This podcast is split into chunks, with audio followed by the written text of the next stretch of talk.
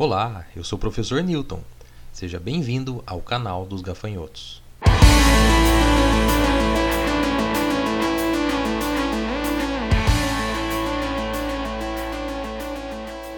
Saudações, gafanhotos! E aí, como vocês estão? Eu espero que estejam todos bem, porque hoje tem mais artigo. Hoje nós vamos falar sobre os efeitos diferenciais a longo prazo de estratégias de atenção e foco durante o treinamento de resistência. Quem escreveu o artigo, ou melhor, quem pesquisou, foi Brad John Schoenfeld, Andrew Vygotsky, Brett Contreras, Sheona Golden, Andrew Alto, Raquel Larson, Nick Wilkeman e Antônio Paoli. O objetivo do estudo foi investigar os efeitos do uso de foco interno versus foco externo de atenção durante o treinamento de resistência e suas adaptações musculares. E foi publicado no Jornal Europeu de Ciências do Esporte. O que esses caras fizeram foi pegar 30 homens não treinados com idade universitária, escolhidos aleatoriamente e distribuídos para dois grupos. Um grupo de foco interno que se concentrava em contrair o músculo alvo durante o treinamento, e um foco externo, focado no resultado em si do levantamento. O treinamento para ambas as rotinas constituiu de três sessões semanais, realizadas em dias não consecutivos por oito semanas. Esses caras realizaram quatro séries de 8 a 12 repetições por exercício.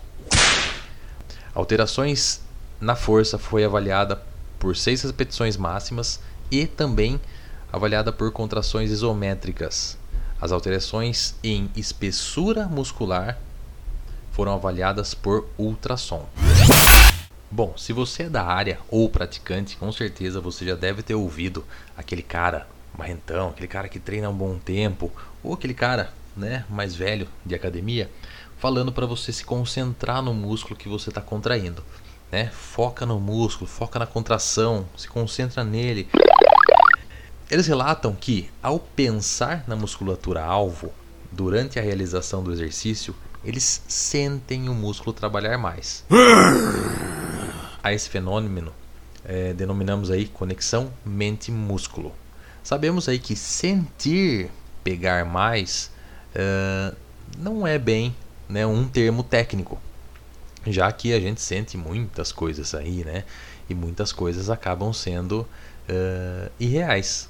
Quem dirá o amor para uma pessoa que não corresponde? Ô Adriano, tá me ouvindo? Pois é, de repente você está aí imaginando, focando no seu músculo e ele não corresponde.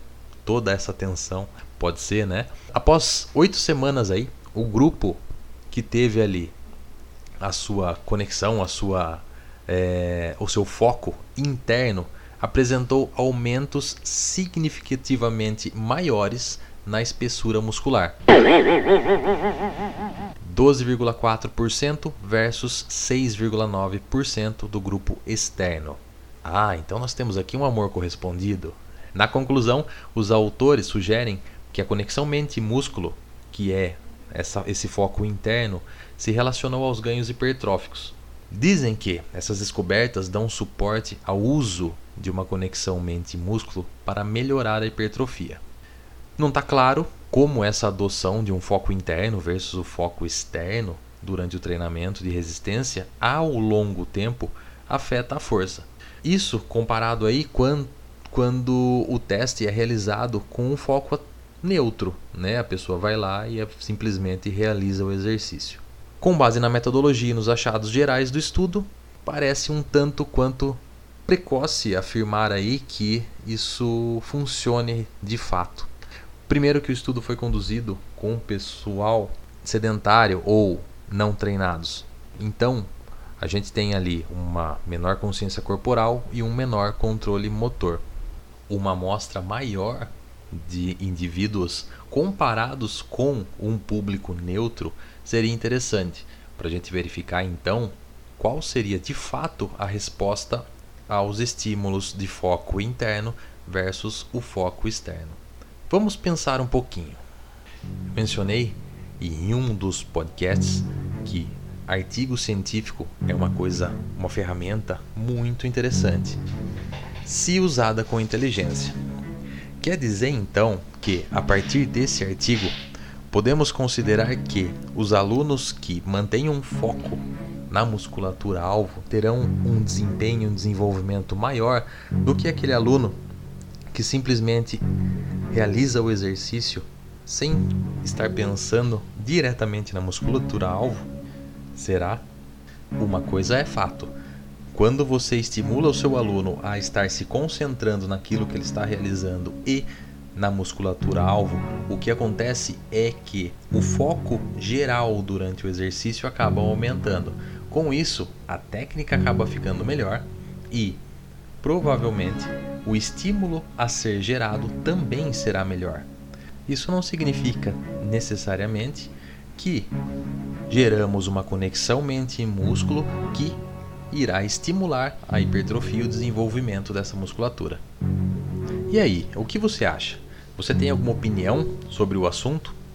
Se tem alguma opinião e você quer me relatar, ou tem algum conhecimento de algum artigo que comprove de fato a existência da conexão mente-músculo, me manda. Me manda no Instagram, manda no Facebook, no Telegram ou no WhatsApp. Acesse aí as minhas redes sociais que estarão na vinheta logo a seguir.